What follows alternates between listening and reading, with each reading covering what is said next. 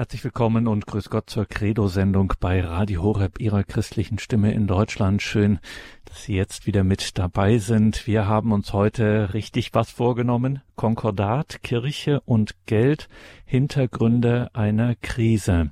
Und diesen Titel haben wir uns nicht ausgedacht. Der Titel stammt von Dr. Bernhard Anderl, der dazu ein Buch geschrieben hat. Im Jahr 2022 ist das herausgekommen.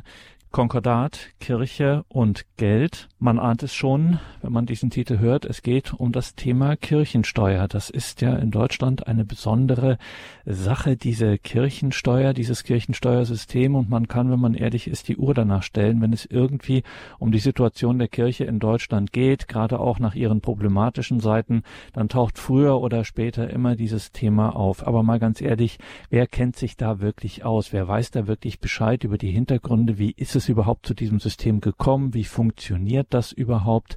Darüber hat Bernhard Anderl, wie gesagt, dieses Buch geschrieben, Konkordat, Kirche und Geld, Hintergründe einer Krise und, und Bernhard Anderl hat sich auf den Weg in unser Münchner Studio gemacht und da habe ich jetzt Gelegenheit, ihn mal ein bisschen auszufragen über diese Hintergründe zu Konkordat, Kirche und Geld. Grüße Gott, Dr. Anderl. Grüß Gott, Herr Donnis.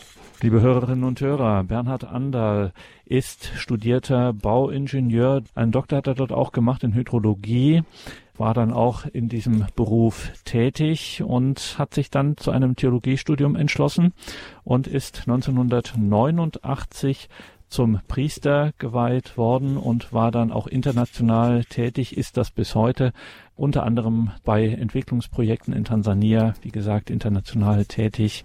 Der Mann hat also auch einen Blick auf die Weltkirche, wenn wir jetzt heute über dieses Thema Kirchensteuer sprechen. Dr. Andal, es ist nicht ganz alltäglich und es passt eigentlich auch nicht in Ihr, wirklich in Ihr Portfolio, sich mit diesem Thema zu befassen. Sie haben es trotzdem mal intensiv gemacht. Warum? Ja, es ist eben, so wie Sie sagten, seit vielen Jahren ist ja die Diskussion um die Kirchensteuer in Deutschland entbrannt. Und da fragt man sich, was ist eigentlich das genau, woher kommt es? In anderen Ländern, in denen ich zu tun hatte, gibt es sowas nicht. Deswegen habe ich mich damit befasst, wo kommt die Kirchensteuer in Deutschland, dieses relativ spezielle System bei uns her. Und das ist auch gleich die allererste Frage, die wir Ihnen stellen müssen. Wie ist denn dieses Kirchensteuersystem in Deutschland entstanden? Ja, dazu muss man gut 200 Jahre zurückgehen bis zur Säkularisation. Die hat in Mitteleuropa mit großem Umfang mit der Französischen Revolution eingesetzt. Bis dorthin war ja der Einfluss der katholischen Kirche auf Politik und Gesellschaft der katholischen Länder groß. Die Kirche bzw. ihre Bischofsstühle, Abteien und alle sonstigen Einrichtungen hatten einen umfangreichen Besitz an Kapital und Immobilien und sie haben von diesen Erträgen gelebt. Man darf allerdings nicht vergessen, dass auch die Gläubigen durch Spenden und regelmäßige Zahlungen beigetragen haben und auch Spenden für Wallfahrtsorte und sonstige mildtätige Einrichtungen gemacht haben. In Frankreich, das das Ursprungsland dieser europäischen Revolution ist, hat der Staat im Handstreich den gesamten Besitz der katholischen Kirche eingezogen und dann durch seine anschließend wachsende militärische Hegemonie in Europa auch in den angrenzenden Ländern dieses Vorgehen gefördert. Um diese verbleibenden deutschen Staaten, die dann im Vertrag von Lunéville 1801 alle linksrheinischen Gebiete abgeben mussten an Frankreich, um die zu gewinnen, hat Frankreich sie entschädigt. Dazu wurden alle kirchlichen Herrschaften und Benefizien wie die Reichsbistümer, die Fürstabteien und sonstiger Landbesitz aufgelöst. Die Königreiche zum Beispiel Bayern, Württemberg, das Großherzogtum Baden erhielten diesen Besitz. Lediglich der Besitz von Pfarrgemeinden wurde in der Regel geschont. Bekannt ist der Reichsdeputationsausschuss, der bis 1803 in Regensburg den ganzen, die ganze Transaktion besiegelt hat. Es war juristisch gesehen eine Enteignung mittels Regierungsbeschluss. Die hat jahrhundertealte Rechte beseitigt und wie wir wissen, auch ziemlich viele Kulturgüter zerstört. In den folgenden Jahrzehnten, speziell nach der Niederlage Napoleons, fand eine teilweise Restauration statt, bei der, ganz verschieden nach Land, entstandenes Unrecht korrigiert werden sollte. Geschichtlich sehr gut erforscht sind die Vorgänge und vor und nach der Säkularisation im Königreich Bayern. Dort kam es schon 1817 zu einem ersten Vertrag zwischen Kirche und Staat, den man Konkordat nannte. Daher kommt der Ausdruck. Es ging um die finanzielle Wiedergutmachung für das entstandene Unrecht. Es wurde eine Übereinkunft erzielt, dass der Staat an die bischöflichen Stühle und die angehängten Zentraleinrichtungen der Kirche eine einmalige Dotation in Form von Gütern und als Kapital macht die dann eine angemessene Finanzierung ihrer Tätigkeiten ermöglichen soll. Die konkreten Verhandlungen über die Dotation zogen sich immer länger hin, kamen zu keinem Ende, so dass dann statt der einmaligen großen Zahlung vorerst eine jährliche Zahlung an die Kirchen gemacht wurde. Da diese Verhandlungen auch in der Wiederauflage bis zum nächsten großen Konkordat mehr als 100 Jahre später, 1924, mit der Weimarer Republik und später dann sogar mit der Bundesrepublik Deutschland ergebnislos blieben, wird bis zum heutigen Tag ein jährlicher Betrag an die verschiedensten kirchlichen Stellen bezahlt. Diese Zahlung nennt man Staatsleistungen. Der Ausdruck taucht in der Presse jetzt auch öfters auf.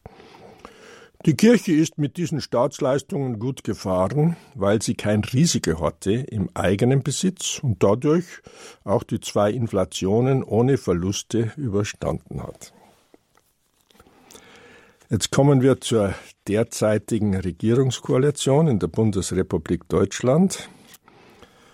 Die hat im Koalitionsvertrag festgehalten, dass die Staatsleistungen durch eine Einmalzahlung abzulösen sind, also was eigentlich ursprünglich schon intendiert war.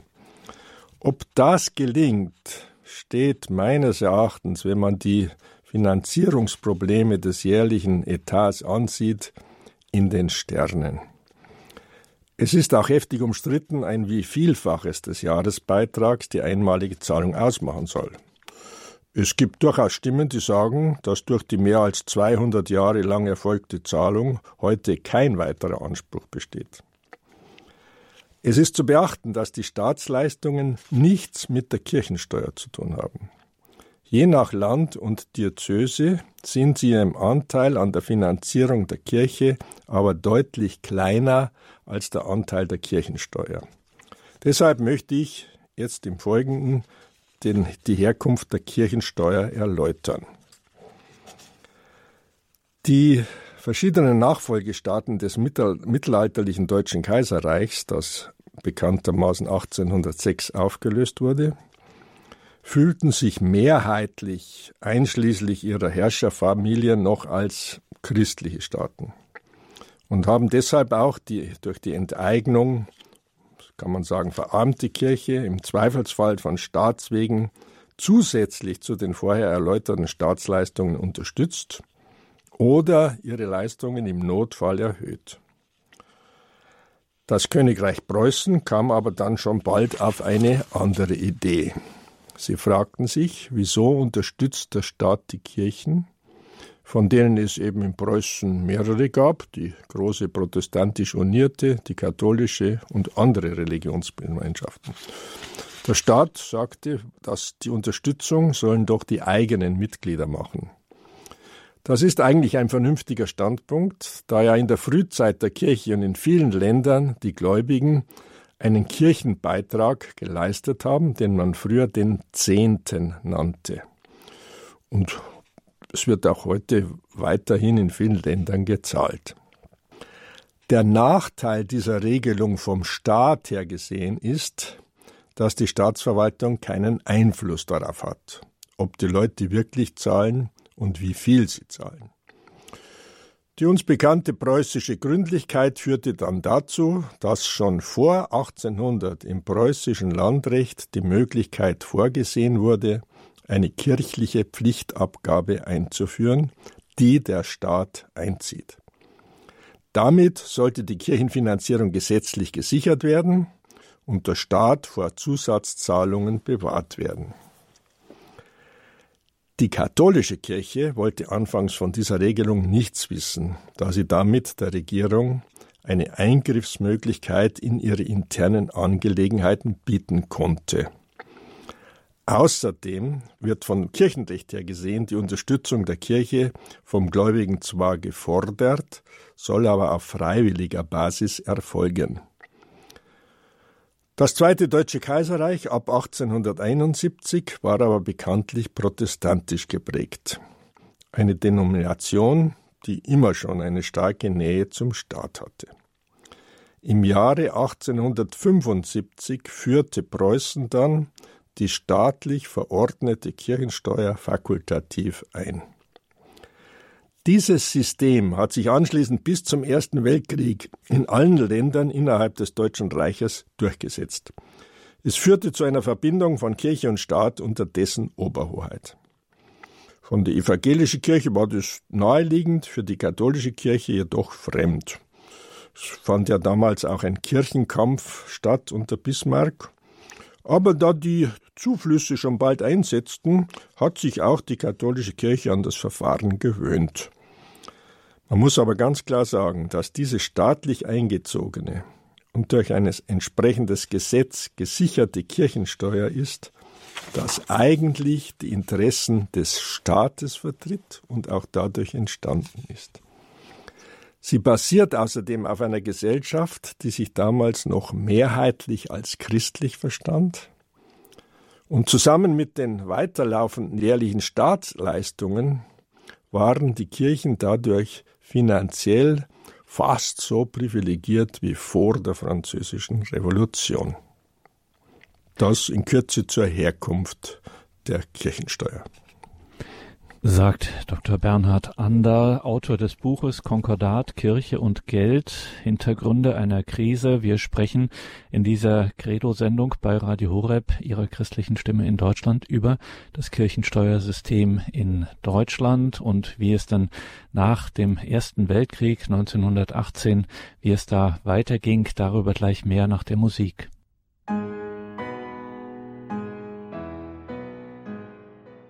Willkommen zurück in dieser Credo-Sendung bei Radio Horeb Leben mit Gott. Das Thema Kirchensteuer beschäftigt uns in dieser Sendung und wir sind im Gespräch mit Dr. Bernhard Anderl, Autor des Buches Konkordat, Kirche und Geld Hintergründe einer Krise. Also, wir haben jetzt erstmal gelernt, wie das losgegangen ist mit der Kirchensteuer seit der sogenannten Säkularisation.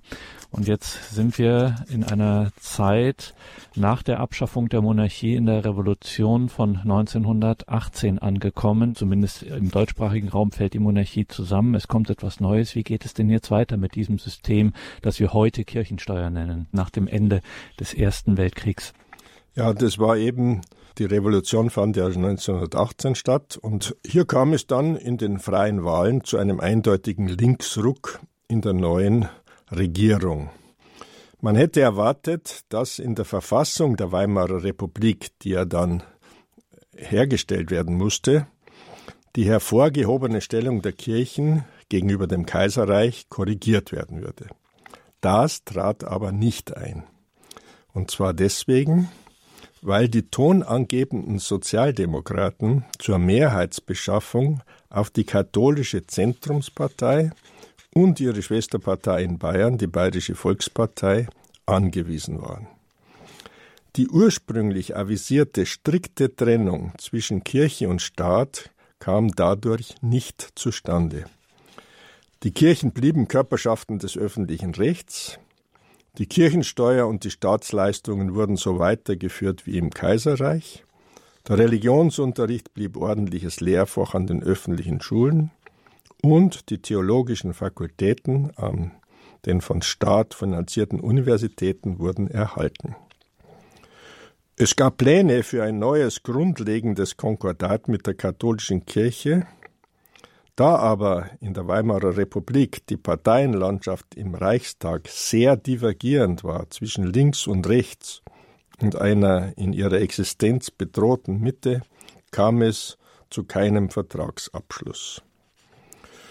Die auch mögliche heilsame Wirkung, die eine weitere Säkularisation, wie schon um das Jahr 1800, auf die Kirche ausüben hätte können, nämlich Reformen anzustoßen, kam also bedingt durch die gesellschaftliche und politische Situation nicht zustande.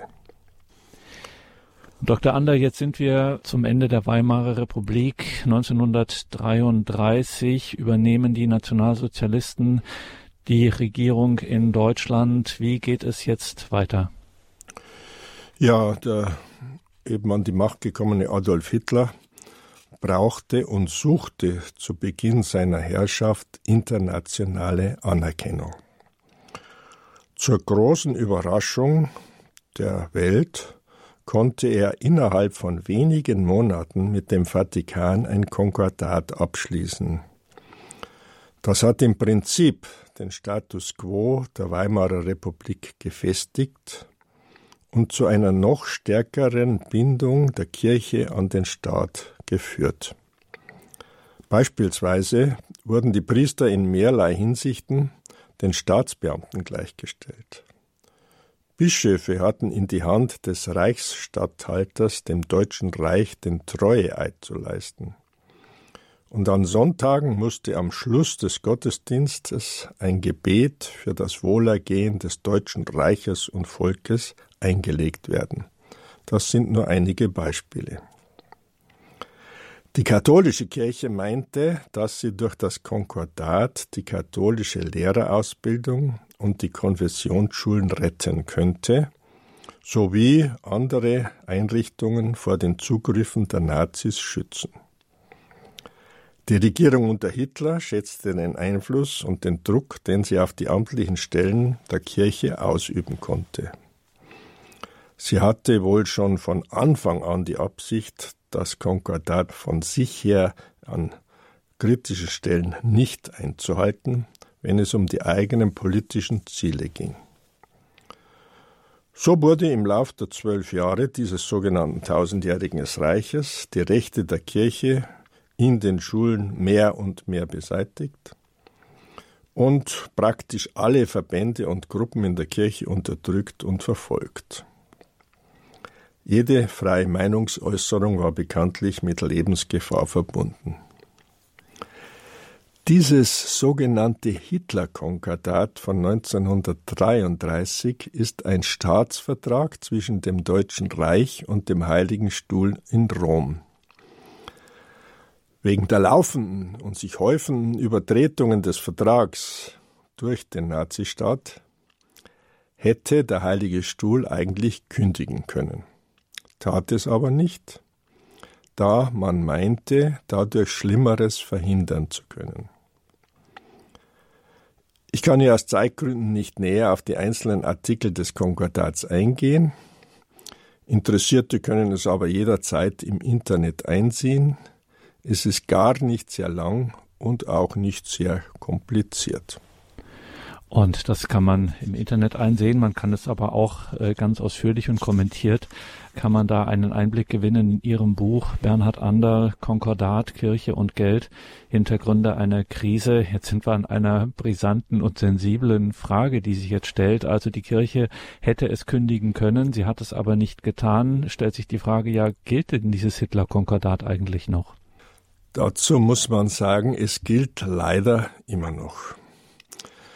Das ist ein ähnliches Problem, das schon nach dem Zweiten Weltkrieg die Strafverfolgung von Nazi-Richtern verunmöglicht hat. Denn der Übergang der Regierungsgewalt an Hitler im Jahr 1933 erfolgte durch die Notstandsgesetze, die Erlasse des damaligen Reichspräsidenten Hindenburg und das mit parlamentarischer Mehrheit beschlossene Ermächtigungsgesetz in so verfassungskonformer Weise, dass Gesetze, Verordnungen und Verträge des Dritten Reiches auch in der Bundesrepublik Deutschland ihre Gültigkeit behielten. Bei fast allen Gesetzen ist es inzwischen sind ja 80 Jahre nach Kriegsende, gelungen, sie durch neue Gesetze zu ersetzen. Beim Konkordat von 1933 stellt sich Kirche und Staat auf den Standpunkt, dass es ein völkerrechtlicher Vertrag ist, den man einseitig nicht ändern kann. Es gab einen Versuch Mitte der 50er Jahre, das Konkordat als ungültig für die Bundesrepublik Deutschland zu erklären. Aber ein Urteil des Verfassungsgerichtes vom 23. März 1957 hat das verhindert. Obwohl man gleichzeitig festgestellt hat, dass die Bundesländer der Bundesrepublik nicht an die Festlegung des Konkordats gebunden sind, sobald sie das Schulwesen betreffen. Da das Konkordat nicht mit dem Zentralstaat geschlossen wurde und jetzt bei uns eben die Bundesländer die Kultushoheit haben. Es ist also ein sehr zweifelhafter und selektiver Begriff, was gilt noch und was nicht. Jedenfalls sind die vorher genannten Vertragsartikel, die die Bindung der Kirche an den Staat festigen und einen oft massiven nationalistischen Einschlag haben, alle verblieben. In diesem Zusammenhang verwundert es vielleicht den kritischen Zeitgenossen auch wieder nicht, dass vor ganz kurzer Zeit in Rom unter Anwesenheit des päpstlichen Nuntius in Deutschland und von Bundespräsident Steinmeier eine Feierstunde zum 90-jährigen Bestehen des Konkordats stattfand.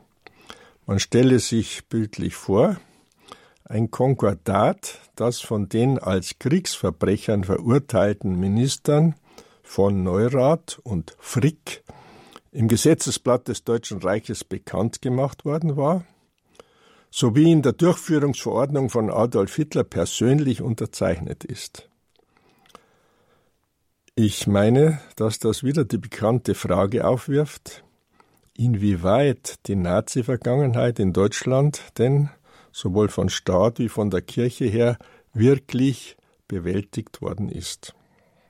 Und das bringt uns zu einer weiteren entscheidenden Frage, nämlich was bedeutet, Bernhard Ander, was bedeutet die privilegierte verfassungs- und vertragsmäßige Stellung der katholischen Kirche, die durch eine Verknüpfung von eben besonderen Umständen, wie wir es von Ihnen gehört haben, seit 200 Jahren entstanden ist. Was bedeutet diese privilegierte verfassungs- und vertragsmäßige Stellung der katholischen Kirche für die Kirche selbst? Wie schätzen Sie das ein? Ja, die Frage wurde ja in der Presse in den letzten Jahren lang und breit diskutiert, und zwar an dieser speziellen Frage, wie tritt man in der Bundesrepublik Deutschland aus der katholischen Kirche aus? Man geht nämlich zum örtlichen staatlichen Standesamt. Auf bloßen Antrag werden dann die Religionszugehörigkeit und damit die Steuerdaten geändert, sodass keine Kirchensteuer mehr eingezogen wird vom Staat. Denn diese Kirchensteuer ist eine sogenannte Annexsteuer, also eine zusätzliche Steuer, die die Finanzbehörde je nach Bundesland mit acht oder neun Prozent von der Einkommensteuer berechnet. Sie wird vom Einkommen abgezogen und einbehalten. Später überweist sie der Staat abzüglich einer Bearbeitungsgebühr von drei Prozent gesammelt an die zuständige kirchliche Amtsstelle. Die zuständige Pfarrei für den Menschen, der ausgetreten ist, wird dann noch informiert, aber das ist zweitrangig. Diese Pfarrei ist in die Entscheidung nicht eingebunden. Entscheidend ist der Austritt aus der Körperschaft des öffentlichen Rechts. Der Pfarrer kann da nichts mehr machen und der Ausgetretene wird bzw. wurde von der Kirche automatisch exkommuniziert. Zu diesem sehr zweifelhaften Vorgehen hat der päpstliche Rat für die Auslegung der Gesetzestexte am 13. März 2006, also unter dem Pontifikat von Papst Benedikt XVI., eine Erklärung herausgegeben. Der Rat stellt fest, dass der Kirchenaustritt eine innere Entscheidung auf der Basis eines Willensaktes ist und kein administrativer Akt. Kurz zusammengefasst, das Verfahren in Deutschland zum Kirchenaustritt entspricht nicht dem kirchlichen Recht.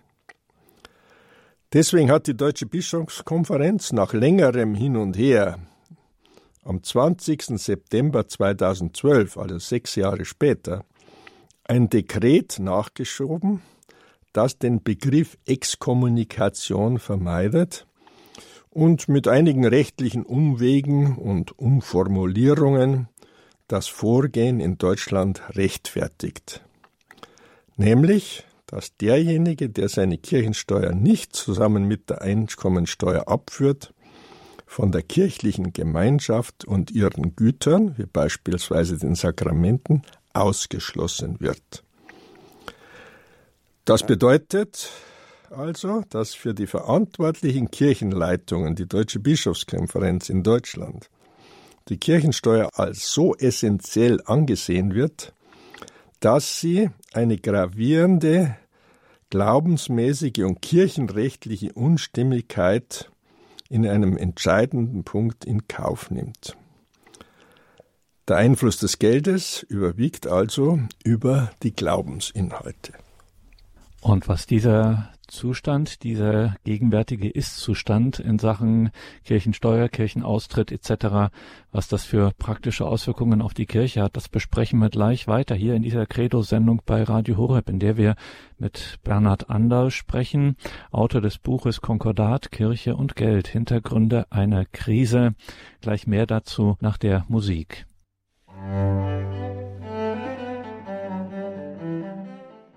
Das ist die Credo-Sendung bei Radio Horeb, Ihrer christlichen Stimme in Deutschland. Wir haben uns heute ein sensibles Thema vorgenommen, das Thema Kirchensteuersystem in Deutschland und sind jetzt an dem Punkt des Kirchenaustritts, der in Deutschland ein Austritt aus der Körperschaft öffentlichen Rechts der Kirche ist und äh, über diese, wie soll man es nennen, diesen angespannten rechtlichen Zustand, den dieses äh, Prinzip Kirchenaustritt im Zusammenhang mit der Kirchensteuerzahlung hat, besprechen wir mit Bernhard Ander, Autor des Buches Konkordat, Kirche und Geld, Hintergründe einer Krise. Er hat sich mit diesem System intensiv auseinandergesetzt. Also wenn man in Deutschland am Standesamt aus der Kirche austritt, dann verliert man alle Rechte, wenn man so will, alle Rechte, alle Ansprüche eines Getauften in der Kirche. Es kommt im Grunde, auch wenn der Begriff nicht mehr fällt, seit 2012 kommt es im Grunde in der Konsequenz einer Exkommunikation gleich. Wie sind denn jetzt die praktischen Auswirkungen dieses Zustands auf die Kirche selbst Ihrer Ihrer Ansicht nach, Herr Ander? Ja, meiner Ansicht nach führt diese Regelung schlussendlich dazu, dass in jedem Jahr ein nicht mehr zu vernachlässigender Teil der Katholiken aus der Kirche austritt. Denn die Überlebungen sind vom Steuerzahler her gesehen ziemlich einfach. Nehmen wir eine junge Familie, die damit beginnt, ihre Existenz aufzubauen. Sie prüft alle Möglichkeiten, bei denen sie Einsparungen erzielen kann. Da gleichzeitig die religiöse Bindung für den überwiegenden Teil der Getauften immer geringer wird, ist es verständlich, dass diese Einsparung der Kirchensteuer immer häufiger als Möglichkeit aufgegriffen wird. Diese Argumentation, dass die Kirchensteuer ein großer Grund ist für den Austritt aus der Kirche, wurde in den letzten Jahren von katholischer und von Seiten der Presse ja häufig überdeckt durch andere als primär angeführte Gründe für den Austritt, wie den Missbrauchsskandal. In dieser Argumentation wurde die Aufarbeitung dieses Skandals als eine wichtige Lösung des Austrittsproblems angesehen. Ich habe aber persönlich den Eindruck, dass in den Generalvikariaten der Diözesen, in denen man von der Finanzierung her gesehen realistisch denken muss, inzwischen immer klarer erkannt wird, dass man eigentlich auch das Steuersystem hinterfragen muss. Dies war aber in der öffentlichen Diskussion bisher ein Tabuthema. Man wollte die für die Kirche vordergründig vorteilhaften Regelungen nicht gefährden und hat deshalb auch dieses Konkordat mit Hitler von 1933 nicht angetastet. So die Einschätzung von Dr. Bernhard Ander, mit dem wir über das deutsche Kirchensteuersystem sprechen. Er hat dazu auch ein Buch geschrieben, Konkordat, Kirche und Geld. Dr. Ander, jetzt sind wir bei der ganz spannenden Frage, die auch immer wieder in den Diskussionen auftaucht. Gibt es denn andere Finanzierungsmethoden für die Kirche? Dazu muss man grundsätzlich feststellen, wenn man andere Länder kennt mit katholischer Bevölkerung oder teilkatholischer Bevölkerung, wo auch die Kirche wächst oder einen noch maßgeblichen Einfluss auf das Leben der Menschen hat, wie zum Beispiel eben in Afrika, in Asien oder auch in den Vereinigten Staaten. Dort werden die Kirchen durch direkte Zuwendungen der Gläubigen finanziert. Sie steht, diese Finanzierung steht in keiner Beziehung zum staatlichen Steuersystem. Früher wurde dieser Beitrag, wie ich auch schon sagte, als der Zehnte bezeichnet. Es gibt in dieser Methode der Finanzierung, die von den christlichen Gemeinschaften ausgeht, regelmäßig eingesammelte Beträge, die sich nach den Möglichkeiten des Einzelnen richten, in manchen Gegenden, eben in Afrika, auch Naturalien sein können, und auch Spenden, die manchmal auch sehr groß sind, wenn es um besondere Projekte geht. Was wichtig ist, die Freiwilligkeit und der persönliche Einsatz haben einen sehr großen Stellenwert. In einigen europäischen Ländern wie Italien, Spanien und Ungarn wurde im Verlauf der letzten Jahrzehnte das sogenannte Mandatssystem eingeführt. Bei diesem System gibt der Staat einen bestimmten kleinen Anteil seiner sowieso eingezogenen Steuern für religiöse oder kulturelle Zwecke frei. In Italien sind das acht Promille für religiöse Zwecke. Der Steuerzahler kann, wenn er will, diesen Anteil an seinen Steuern einer bestimmten anerkannten Religionsgemeinschaft widmen. Die Widmung ist unabhängig von seiner Zugehörigkeit zu dieser Religionsgemeinschaft. Und was sehr wichtig ist, jeder Bürger zahlt dieselbe Steuer, keine Zusatzsteuer, keine Annexsteuer. Italien konnte im Rahmen dieser Steuerreform vom Jahre 1984 das Konkordat des Heiligen Stuhles mit der faschistischen Regierung des Königreichs Italien unter Mussolini von 1929, das war also schon vier Jahre vor dem Hitler-Konkordat, das in den Lateranverträgen enthalten war, ablösen. Das geschah interessanterweise ohne sehr großes Aufhebens, während in Deutschland das Thema unbewältigt ist. Es ist klar, dass der Beitrag von acht Promillen nicht ausreicht für alle Bedürfnisse der Kirche. In Italien spendet der engagierte Katholik oft noch zusätzlich und setzt sich in großem Ausmaß ehrenamtlich für soziale und kirchliche Aufgaben ein. Dieses System kommt den derzeitigen Verhältnissen in der Gesellschaft entgegen. Es verhindert aber auch nicht, dass auch in Italien die Kirche an Bedeutung verliert. Aber in wesentlich geringerem Ausmaß als in Deutschland. Dr. Bernhard Ander beschreibt uns das. Er hat zu diesem Thema Kirchensteuersystem in Deutschland intensiv recherchiert, gearbeitet und dazu auch ein Buch äh, veröffentlicht im Jahr 2022, Konkordat, Kirche und Geld. Dr. Ander, es ist einfach so, viele Menschen beschäftigt diese Frage. Man wird damit immer auch in Diskussionen konfrontiert. Viele haben dazu eine Meinung, auch eine pointierte Meinung. Wir müssen Sie abschließend zu Ihrer Einschätzung fragen, ob es denn realistisch ist, an eine Änderung des Kirchensteuersystems in Deutschland zu denken.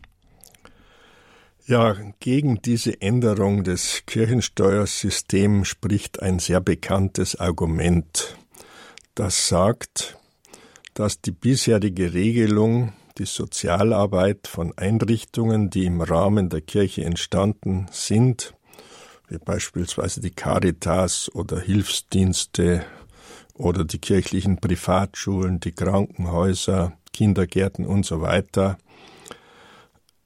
mitfinanziert, deren Existenzen ohne die Kirchensteuer bedroht wäre. Dieses Argument, das man gut verstehen kann, führt dann auch von der Sicht des Staates dazu, dass auch von Atheisten und religionslosen Politikern, von denen ja es inzwischen einige in der Führung gibt, Personen, die alle keine Kirchensteuer zahlen, in der Regel an der bisherigen Regelung der Zusatzsteuer für die Kirchenmitglieder festgehalten wird. Denn sie befürchten, dass auf den Staat zusätzliche Kosten zukommen, um diese Einrichtungen am Leben zu halten. Hier ist als erstes schon mal die Frage angebracht, warum denn Christen gesetzlich verpflichtend Beiträge zahlen sollen für gemeinnützige Einrichtungen, für die andere gar nichts zahlen und diese Personen aber aus Gleichheitsgründen auch einen Anspruch haben auf Leistungen in diesen Einrichtungen. Das ist eine eindeutige ungerechte Verteilung. Hinzu kommt, dass die genannten sozialen Einrichtungen keineswegs überwiegend von der Kirchensteuer leben. Die größten Zuschüsse kommen in der Regel vom Staat selbst nach den Gesetzen und Verordnungen für die Unterstützung gemeinnütziger Einrichtungen. Da werden ja auch ganz andere nichtkirchliche Einrichtungen unterstützt.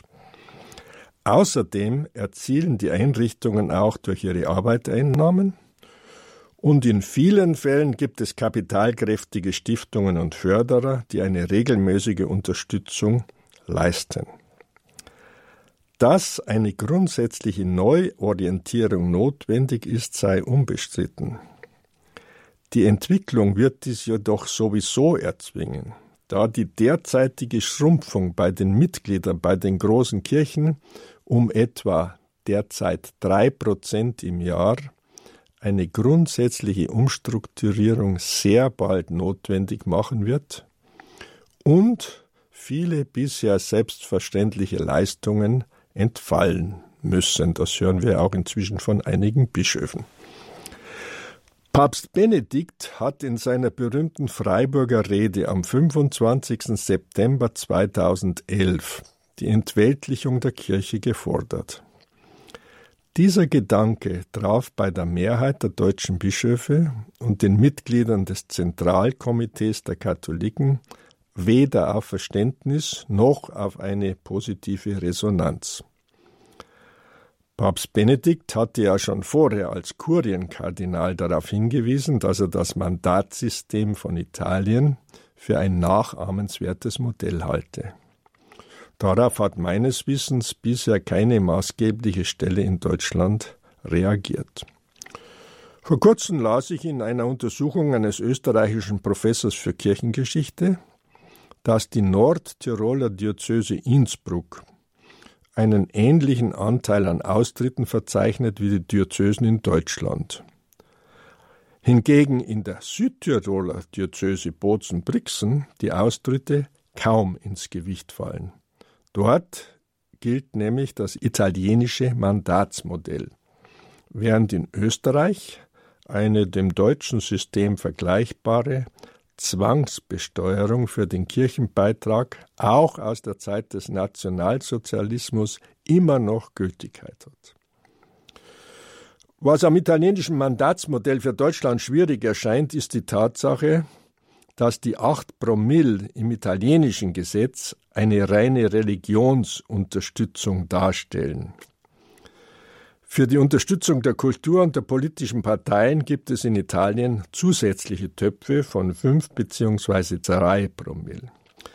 Bei uns in Deutschland müsste wohl die Unterstützung von Religion und Kultur eher in einem einzigen Posten zugeordnet werden, der es dann dem nichtchristlichen Bevölkerungsanteil erlaubt, ihren Beitrag auch anderen gemeinnützigen Organisationen zu widmen und nicht den Kirchen.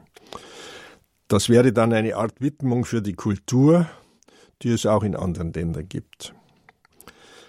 Diese Art der Unterstützung erzeugt dann zwar auch eine gewisse Abhängigkeit der Kirche vom Staat, dürfte aber unserem Denkmodell in Europa derzeit noch näher liegen als die selbstständige, vollkommen staatsunabhängige Finanzierung, wie sie beispielsweise in den USA gebräuchlich ist. Wenn Sie es mehrheitlich wollen, könnten die Kirchen meines Erachtens in den nächsten Jahren zusammen mit den zuständigen Staatsstellen noch eine Änderung erzielen, die auf Dauer den Bedürfnissen entspricht. Sie würde einen Teil ihrer Kosten abdecken, Teil der Kosten der Kirche, und gleichzeitig würde der Staat ein gerechteres System herstellen. Wenn es aber, wie man befürchten muss, zu keinen Gesprächen kommt, wird im Laufe der nächsten Jahrzehnte die zunehmend steigend nichtchristliche Mehrheit im Staat das diktieren, was sie will. Die Statistik hat bekanntlich festgestellt, dass schon im vergangenen Jahr die Anzahl der eingeschriebenen Christen in Deutschland unter die Marke von 50 Prozent der Gesamtbevölkerung gefallen ist. Wenn man den derzeitigen Trend fortschreibt, wird sich die Zahl der Kirchenmitglieder der katholischen und der evangelischen Kirche zusammen, die derzeit ungefähr 40 Millionen ausmachen, innerhalb von einer Periode von nur drei bis vier Jahren jeweils um zehn Prozent verringern.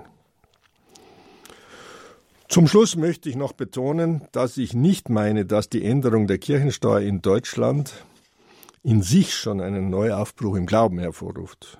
Es geht eigentlich mehr um einen Befreiungsschlag, der diese zwanghafte Bindung an den Staat, die Dominanz des Geldes und den derzeit kirchenrechtlich unhaltbaren Zustand bezüglich der Zugehörigkeit zur Kirche aufhebt. Es werden realistische Zustände hergestellt. Dadurch erst kann dann erst ein Neuanfang in der Neuevangelisation erfolgen. Die Glaubensinhalte treten wieder an ihre gebührende Stelle, nämlich in die Mitte. Und Menschen, die durch die Botschaft der Kirche angerührt werden, ist ein freier Blick möglich, der nicht von geschichtlichem Ballast und Fehlentwicklungen diktiert wird, die sich ereignet haben in diesen 200 Jahren. Und es ist wirklich ein Neuanfang möglich. Vielen Dank.